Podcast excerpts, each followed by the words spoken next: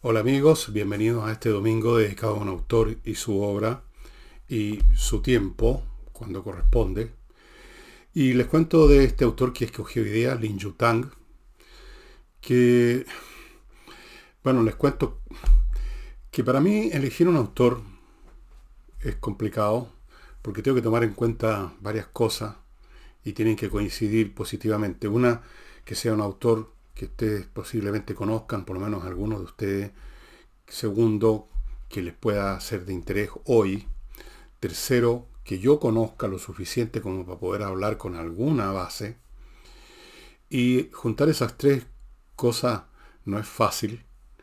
Eh, hay veces que no sé de qué autor hablarles y me tengo que reducir a usar un criterio, el, el criterio más importante de todo a mi juicio, que es alguien de quien yo puedo hablar, con la esperanza de que si ustedes no lo conocen, los pueda interesar. Y es lo que me está ocurriendo con Lin Yutang. Estoy seguro que la inmensa mayoría de ustedes no tienen idea quién es este caballero, quién fue, salvo la gente de mi edad más o menos. Hoy día, mientras grabo este programa, hoy día sábado, hace unas horas antes estuvo almorzando en mi casa un amigo con su señora. Son personas como yo, de setenta y tantos años, el marido más todavía, tiene ochenta y tantos, su señora tiene mi edad, y le pregunté, ¿tú sabes quién era, quién es Lin Yutang? Y me dijo, por supuesto, lo leí, me encantó. Así que me hago la, me doy, me hago la esperanza que por lo menos gente se sesentona, setentona, tiene alguna idea de quién es este caballero. Y me hago también la esperanza que quienes no tienen la más mínima idea se puedan interesar. Y hay razones para que se puedan llegar a interesar en Lin Yutang por el tipo de cosas que escribió, que tienen un encanto, un charme, y tienen en cierto sentido, diría yo, una vigencia hoy en día especial, porque es un hombre que predicó en sus obras siempre una virtud que hoy se ha olvidado, que es la virtud de el desapego, el desprendimiento, la tolerancia, el sentido común y no sumarse a las hordas vociferantes que hay por docena. De un tema o de otro hay un grupo de activistas que lo quieren sumar a usted para que salga a gritar alguna cosa. Bueno, pongámonos en primer lugar en, en, el, marco temporal en que vivió este caballero, que obviamente es chino. Nació en China, murió en China. Eh, se llama Lin Yutang, nació en 1895 y murió en 1976 a los 80 años. Un hombre de varios talentos, fue lingüista, novelista, filósofo, traductor e inventor. Inventó una cosa bien interesante que fue usada en la Segunda Guerra Mundial. O sea, era un, hombre de, de mate considerable. Él sacó un bachillerato en una universidad en Shanghái y obtuvo una beca para ir a estudiar eh, a Harvard, un doctorado en lenguas, pero lo abandonó en un momento dado porque no le alcanzó la plata. No era un hombre rico, su familia, su padre, su madre no eran personas de muchos recursos. Y se fue a Europa, se fue a Francia.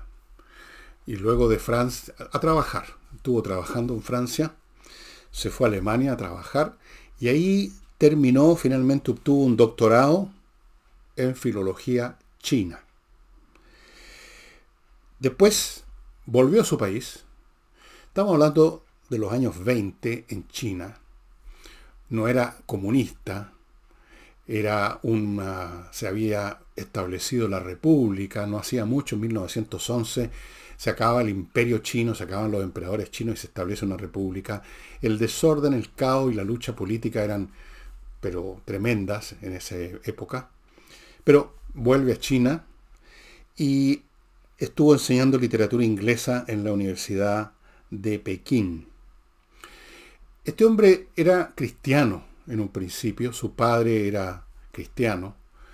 Como ustedes ven, estuvo eh, estudiando, trabajando en Francia, en Alemania, sacó doctorado, eventualmente iría a Estados Unidos, un hombre que tenía una gran admiración, cariño por la cultura china, pero era al mismo tiempo cosmopolita.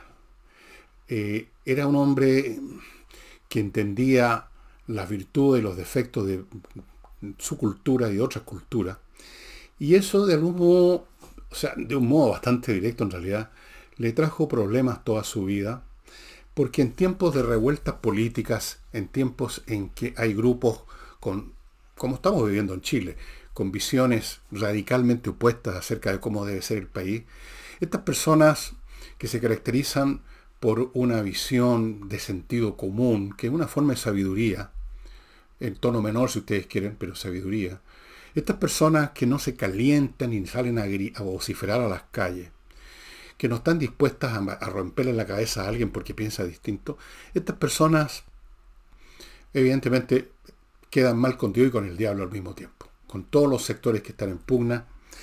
Y entonces, imagínenselo enseñando literatura inglesa en China.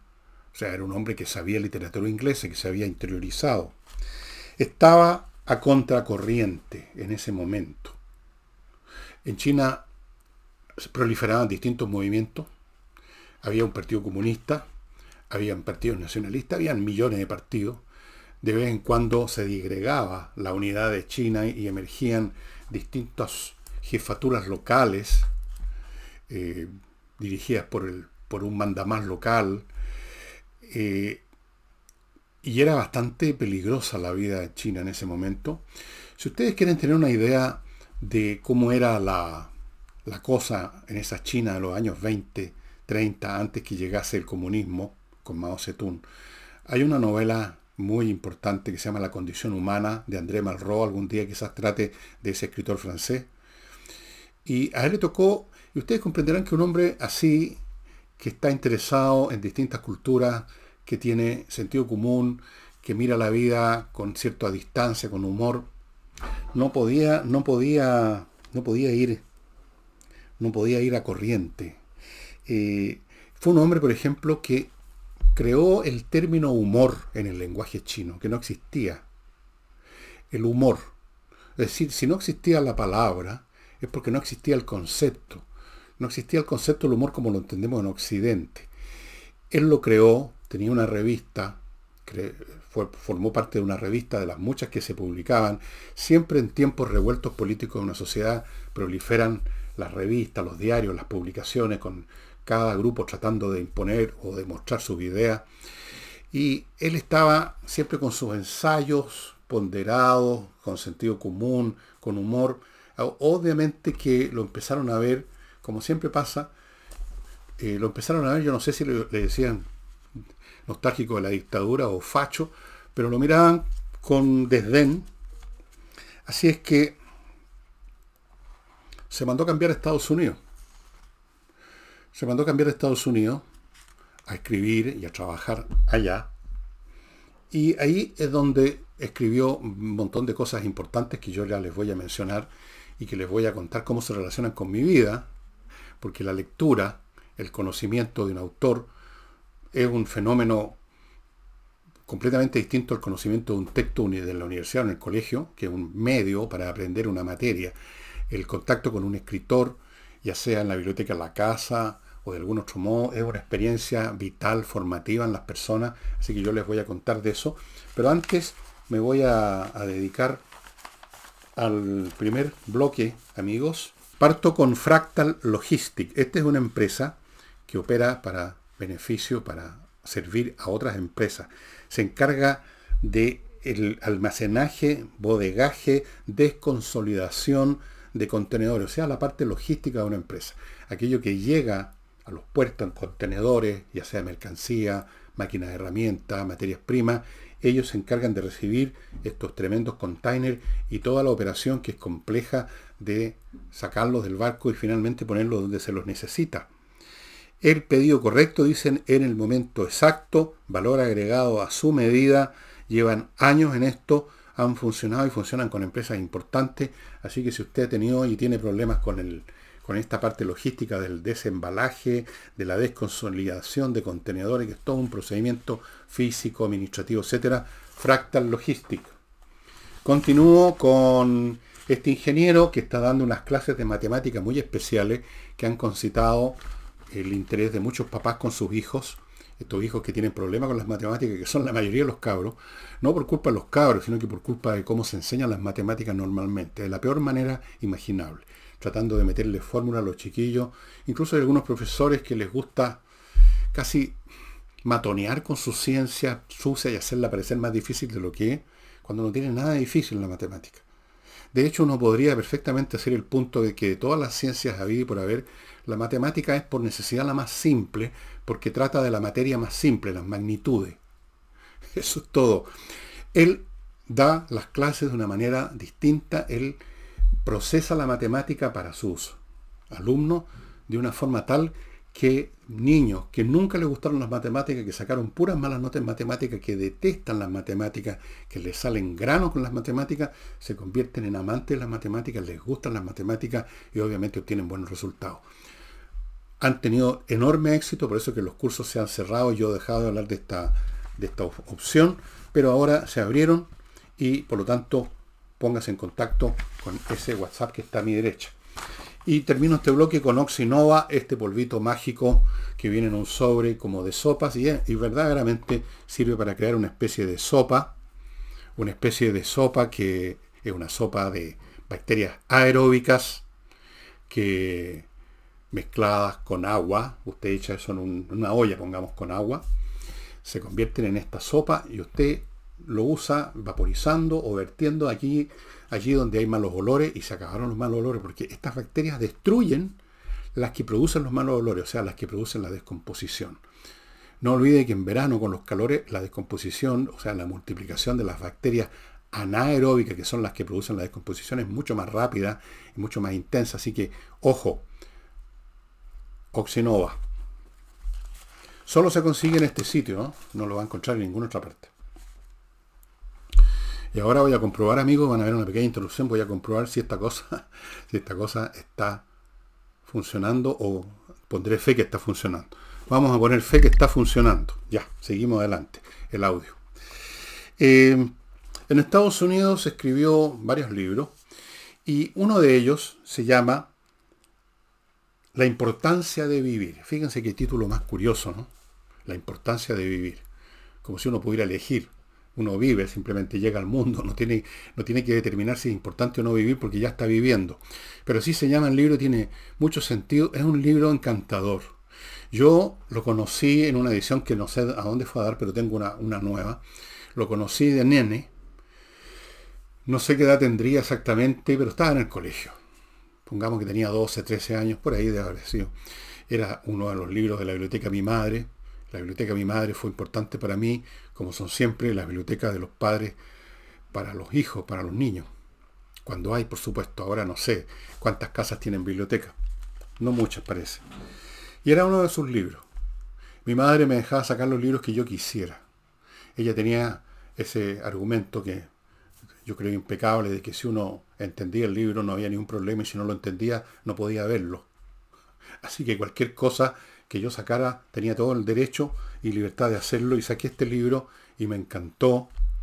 Luego ese libro se perdió de vista, pasaron muchos años y me encontré, también hace bastantes años, por lo menos unos 20, 25 años, encontré esta edición muy bonita, muy curiosa. Viene con esta ventanita ahí.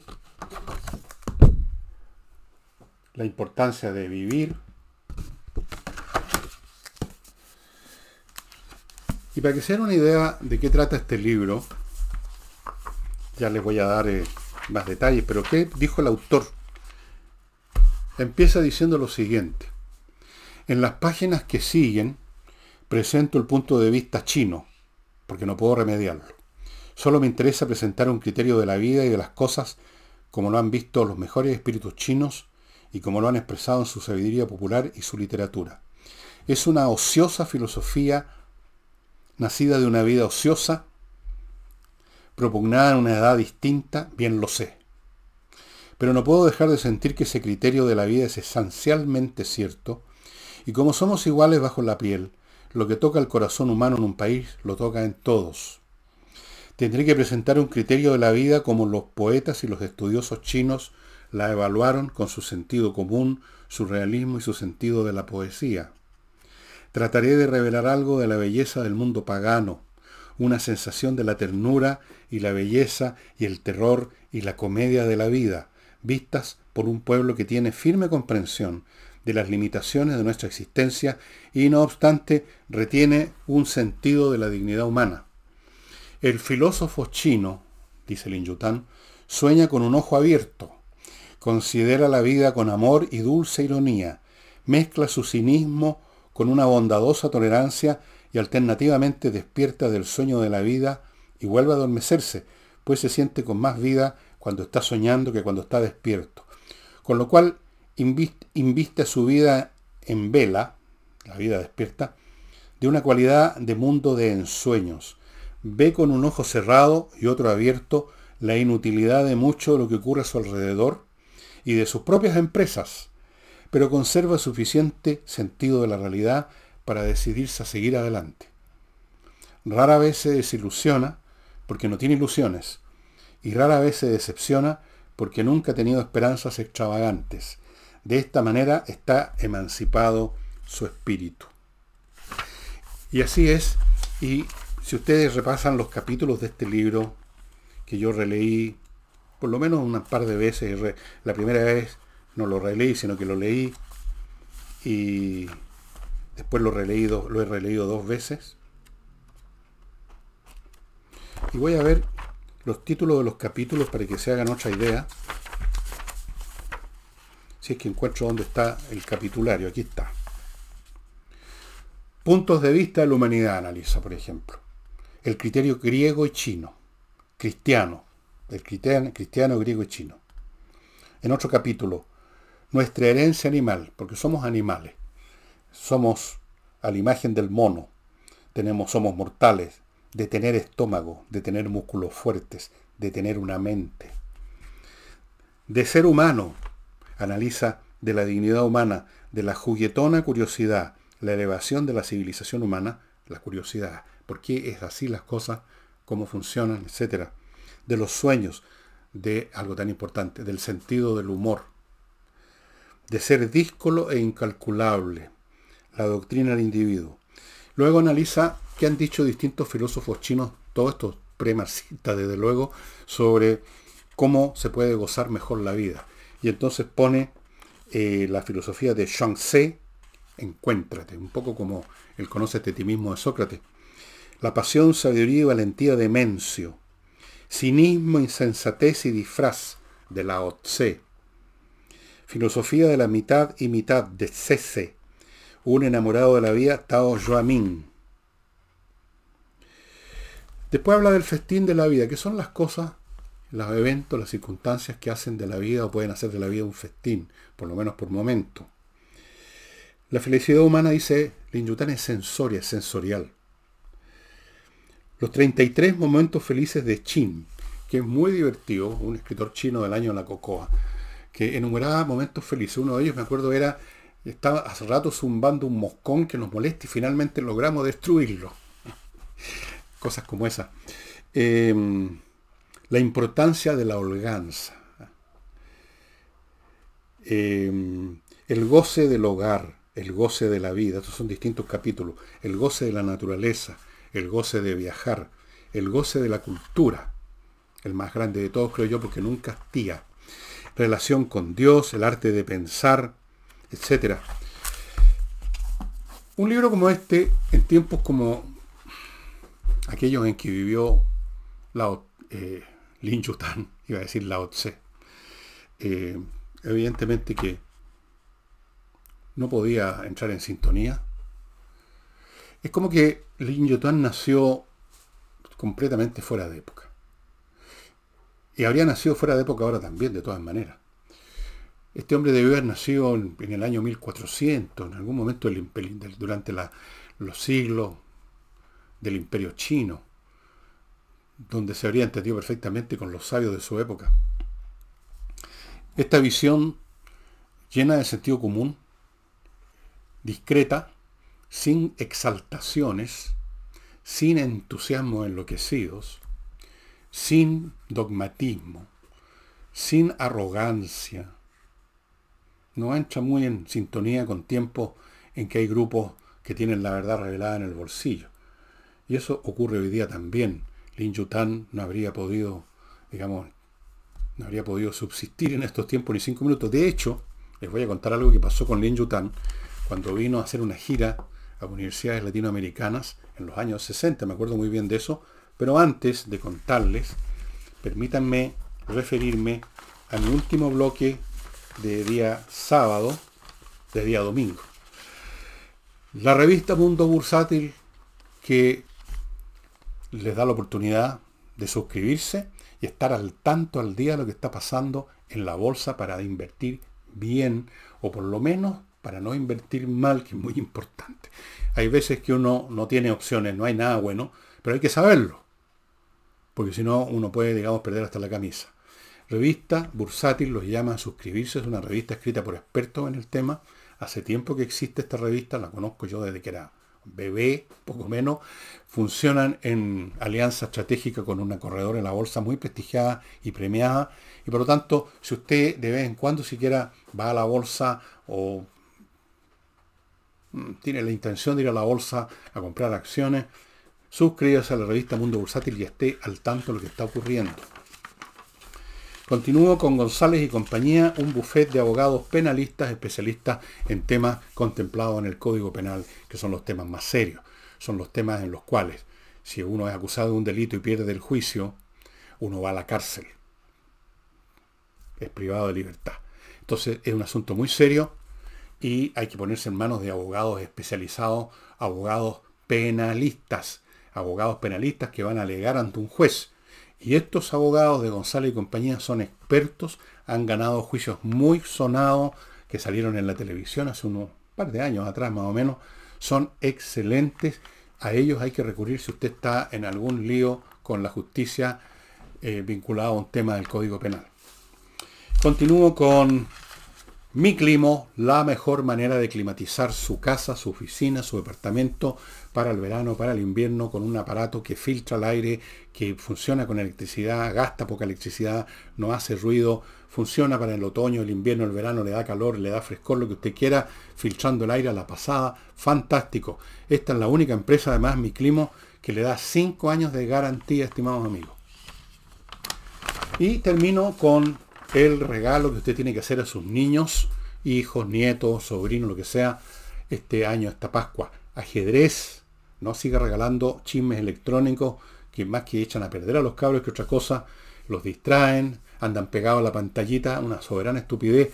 Ajedrez, hágalos desarrollar su intelecto, regáleles relojes, regáleles juegos, regáleles la gift card, o sea, cursos que empiezan en marzo, en directo, los sábados, para los chicos, para los adultos en otros días también.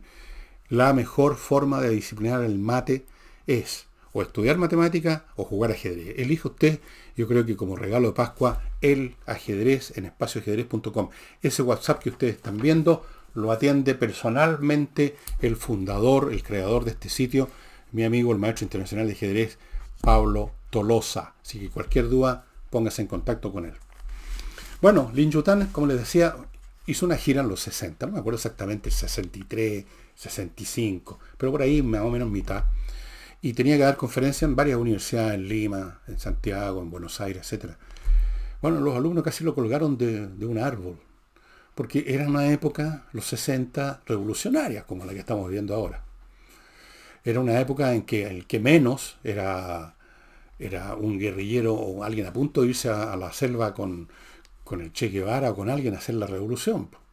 Entonces venía este señor tranquilo, nada de histérico, nada de arrogante, nada de vociferar contra el imperialismo yanqui, a hablarles de la sabiduría de Confucio, de Buda, de Lao Tse o de todos estos caballeros, Chuang Tse, y lo consideraron un pequeño burgués. Lo pifiaron, lo hicieron salir a... En algunas partes lo sacaron, así a empujones del, eh, del lugar donde estaba por dar la conferencia, el Paraninfo.